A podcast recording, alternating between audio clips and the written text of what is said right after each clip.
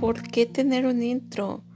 La verdad es que me es difícil poder contraer un intro porque, vaya, hablaremos de Tocho Morocho.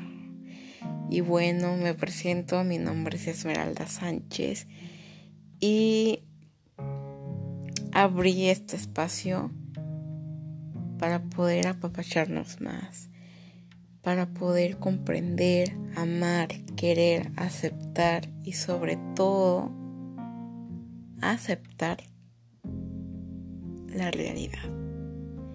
Estoy emocionada y bueno, no me queda mucho, solo tengo un minuto y lo único que puedo decir es bienvenidos.